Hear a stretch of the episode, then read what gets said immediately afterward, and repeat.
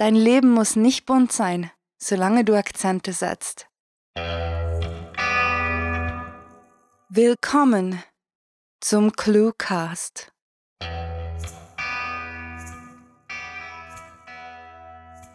Liebe Reisende durch die Weiten des Internets, endlich seid ihr angekommen.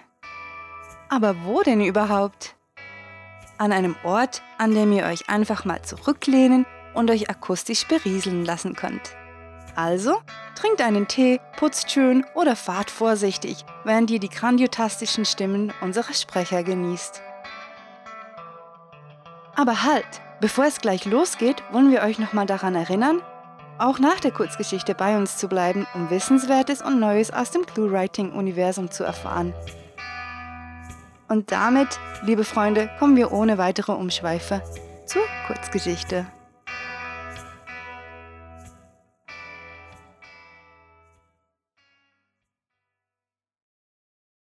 Hypertopia Es roch nach Blumen und Honig, vielleicht nach Bienenwachs als sie ihre Augen zum ersten Mal seit langer, langer Zeit wieder öffnete. Die Zimmerdecke, die aus einer Art geschwungener Metallplatten bestand, und die viel zu weiche Matratze, auf der sie lag, verrieten ihr, dass sie nicht mehr zu Hause in dem kleinen Reihenhäuschen in Kansas war. Wo bin ich? Als Sarah sich langsam aufrichtete und den etwas untersetzten Mann sah, der sie freundlich anlächelte, hatte sie ein starkes, schwer auf ihr lastendes Déjà-vu-Erlebnis, das ihr das Bewusstsein zu rauben drohte. Guten Tag, Miss Sarah. Bitte erschrecken Sie nicht. Es roch nach Blumen und Honig, vielleicht nach Bienenwachs, und Sarah schlief wieder ein. Sie saß, fest in einen elfenbeinfarbenen Bademantel gehüllt, auf einem der drei senfgelben Ohrensessel, die direkt vor der massiven Fensterfront im Wohnzimmer aufgestellt waren, und umklammerte ihre Knie. Der Professor hatte ihr einen Tee gebracht, der ein wenig nach Lakritz schmeckte, und sich danach auf dem Sessel neben ihr niedergelassen. Sie beide starrten durch die frei schwebenden Glasscheiben und blickten aus atemberaubender Höhe auf die Stadt herab. Sarah hatte sich noch immer nicht an den schockierenden Anblick der schmalen, ineinander netzartig verwobenen Himmelshäuser gewöhnt, die sich in den atmosphärischen Wolken verloren und deren Fassaden im unteren Drittel dicht bewachsen waren. Abwesend betrachtete sie das geschäftige Treiben eines gigantischen Gerätes, das sie an einen Gabelstapler erinnerte und das ein traktorähnliches Gefährt vertikal an einem der Häuser hochschob, das Gras mähte und einsammelte. Daraus gewinnen wir Heu, das wir zur Futterherstellung für die Kakapus benötigen. Wir reichern es danach mit künstlichen Nährstoffen und Vitaminen, die wir aus Tomaten gewinnen, an. Der Professor schien ihren verlorenen Blick bemerkt zu haben und wollte offenbar das Gespräch wieder in Gang bringen. Als sie vor beinahe drei Tagen zum zweiten Mal aufgewacht war, hatte man ihr die Infusionsnadeln aus den Venen gezogen, und als die Sedierung nachgelassen hatte, war sie hierhin gebracht worden. Der Professor hatte sie für keinen Augenblick alleine gelassen und hatte ihr geduldig alles erklärt und mit seiner erstaunlich hellen Stimme beruhigend auf sie eingeredet. Sie hatte ihren Körper im Rahmen einer freiwilligen Versuchsreihe vor knapp 1100 Jahren in einer Kryogenkammer einfrieren lassen und war nun im Jahr 3084 wieder zu sich gekommen. Natürlich hatte sich sehr vieles verändert, nicht nur die Welt, sondern auch die Menschen darin. Sarah war nicht nur deutlich größer und langgliedriger als die Labormitarbeiter, die sie bisher gesehen hatte, sie konnte sie auch nicht verstehen, obwohl sie Worte ihrer Muttersprache zu erkennen glaubte. Der Professor hatte ihr erklärt, dass nur noch wenige in der Lage waren, die alte Grammatik zu sprechen, weswegen es sicher sinnvoll sei, wenn sie sich die neue Sprache, die eine Mischung aus Chinesisch, Englisch, Deutsch und Portugiesisch sei, aneignen würde. Sie wollen also, dass ich Ihnen das glaube, Herr Professor? Sarahs Stimme klang brüchig und gedämpft, und sie fühlte die Spuren der schier unendlich langen Bewegungslosigkeit in ihrem ganzen Körper, ihren atrophischen Muskeln. Beinahe die gesamte Menschheit wurde vernichtet. Und danach habt ihr alles wieder aufgebaut und alle, wirklich restlos alle Probleme gelöst? Und das nur wegen eines Vogels? Sie wünschte sich, dass der Professor den bissigen Sarkasmus in ihrer Stimme bemerken und wütend werden würde, aber dieser lächelte sie nur verständnisvoll und gleichmütig an. Nun, Miss Sarah, nicht wegen irgendeinem Vogel. Dank dem neuseeländischen Kakapo, dem Strigops habroptilus, der zu ihrer Zeit beinahe ausgestorben war, wurde uns das große Glück zuteil, die Menschheit von ihren Schwierigkeiten zu befreien. Aber lassen Sie mich erklären. Und so begann der Professor mit einem gelösten Gesichtsausdruck und der Freude eines Kindes in seinen Augen zu erklären, wie der Kakapo die Welt gerettet hatte. Wenige Jahre vor dem Zerfall der Zivilisation war es einigen Forschern durch eine versehentliche Genmutation gelungen, den Fortbestand des Kakapus zu sichern, indem er fruchtbarer, physisch resistenter und genügsamer wurde. In den unsäglichen Jahren des letzten großen Krieges vermehrte sich das außerordentlich friedfertige Tier schneller, als es gefressen werden konnte, bis seine Populationsdichte explodierte. Währenddem die Anzahl der Menschen immer weiter sank und sich die restlichen Überlebenden blutrünstig bekämpften, begann der neugierige Vogel seine Wanderung und schlussendlich seinen Siegeszug in die ganze Welt. Bald schon hatte er alle Kontinente besiedelt, und da er nicht nur freundlich und friedvoll war, sondern durch seinen mutierten Stoffwechsel zudem nur wenig Nahrung benötigte, wurde die jeweils einheimische Flora und Fauna durch die vielen Neuankömmlinge kaum belastet.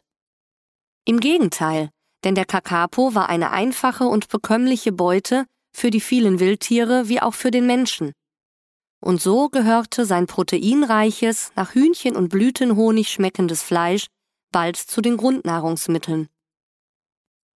Als die Überlebenden im Jahr 2442 sich darauf geeinigt hatten, Waffenruhe einzuhalten, musste dank des Kakapus kein Mensch mehr Hunger leiden und bald schon hatte man bemerkt, dass seine Exkremente als fantastisches Düngemittel für Pflanzen aller Art benutzt werden können, wodurch die Wälder der Erde rasch aufgeforstet werden konnten. Dies erwies sich als enorm nützlich im Kampf gegen den Klimawandel, welcher ab den 2800er Jahren nur noch eine Erinnerung, eine Randnotiz in Schulbüchern war. Selbst die Schalen seiner Eier erwiesen sich als außerordentlich nützlich, da sie sich wunderbar als organischer Betonersatz eigneten. Zudem, und das war die vielleicht wichtigste Veränderung, die durch das flugunfähige Tier mit dem grünen, weichen Gefieder erreicht werden konnte, verlor der Mensch allmählich seine Aggressivität. Es hatte sich nämlich herausgestellt, dass durch den Verzehr des Kakapofleisches die Neurotransmitterzusammensetzung im menschlichen Gehirn gerade genügend manipuliert wurde, um diesem die friedliebenden Eigenschaften des Vogels zu verleihen.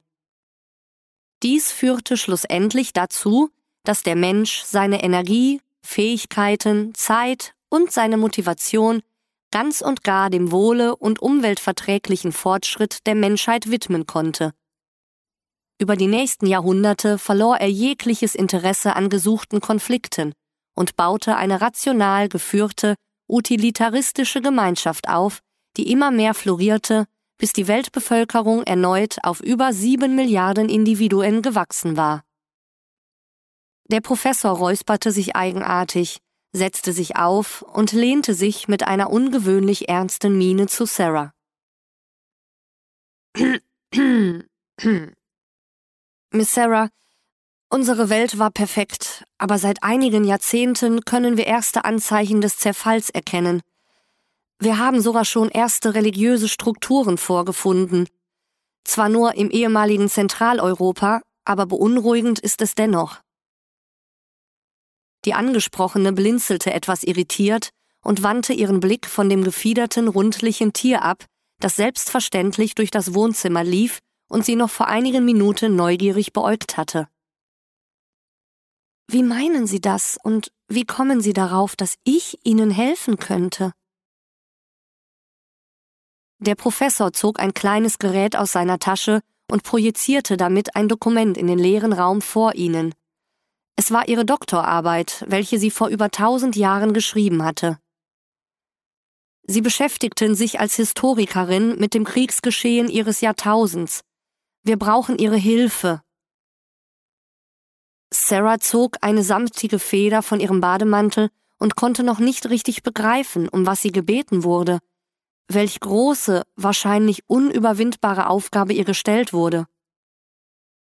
Okay, ich werde Ihnen mein Wissen gerne weitergeben, aber Herr Professor, haben Sie sich mal die Frage gestellt, ob es vielleicht nicht der Kakapo war, der die Welt gerettet hatte, sondern vielmehr die reduzierte Population des Menschen, die es ihnen ermöglichte, Probleme wie den Welthunger und Klimawandel zu lösen und das Konfliktpotenzial zu minimieren? Der Professor räusperte sich, und es roch nach Blumen und Honig, vielleicht nach Bienenwachs. Das war Hypatopia, geschrieben von Rahel. Für euch gelesen hat Annika Gammerath. Diese Kurzgeschichte spielte am vorgegebenen Setting Wohnzimmer und beinhaltete die Clues Gabelstapler, Grammatik, Tomate, Heu und Klimawandel.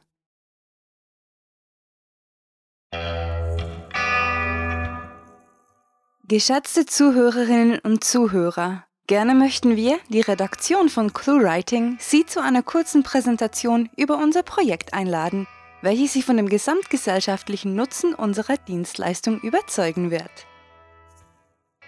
Der Cluecast ist eine junge und dynamische Division des Medienimperiums ClueWriting, das seine Leser seit nunmehr drei Jahren mit zwei wöchentlichen Kurzgeschichten versorgt.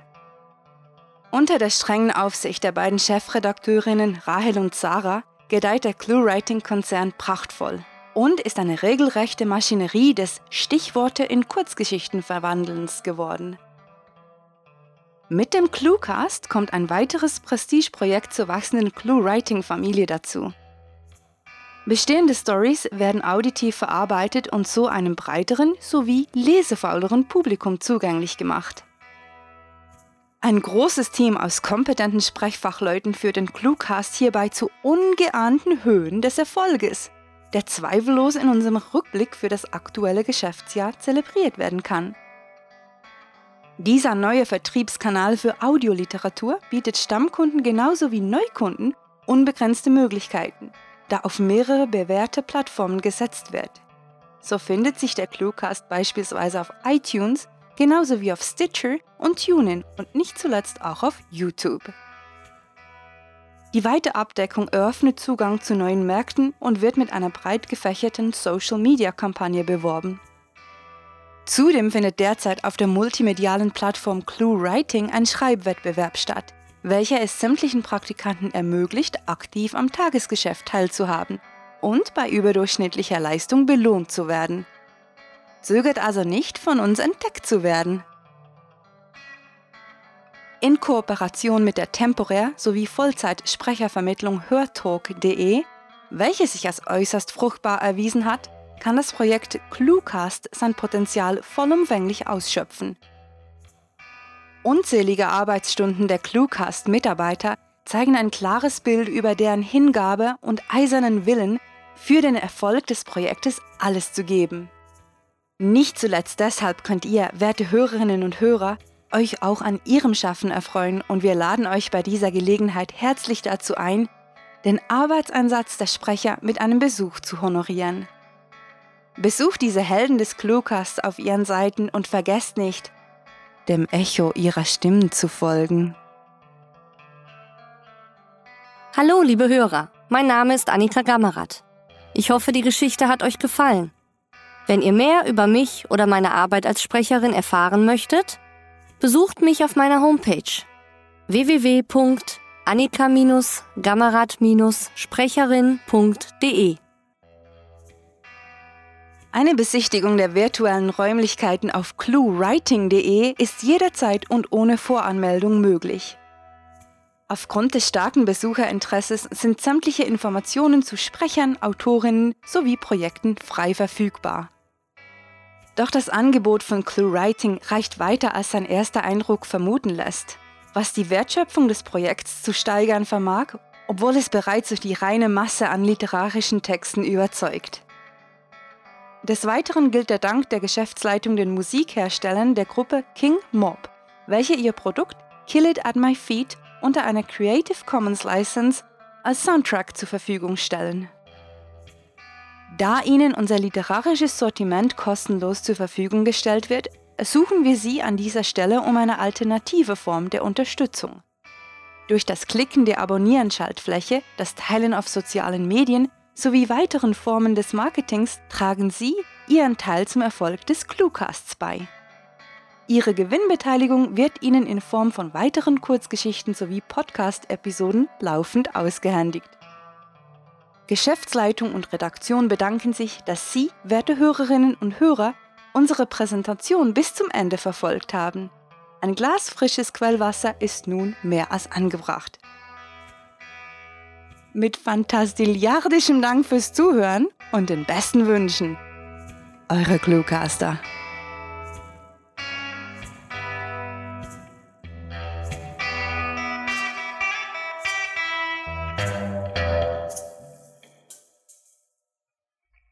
Das Schönste im Leben ist der Baum, der ganz ohne Aufmerksamkeit stetig weiter wächst.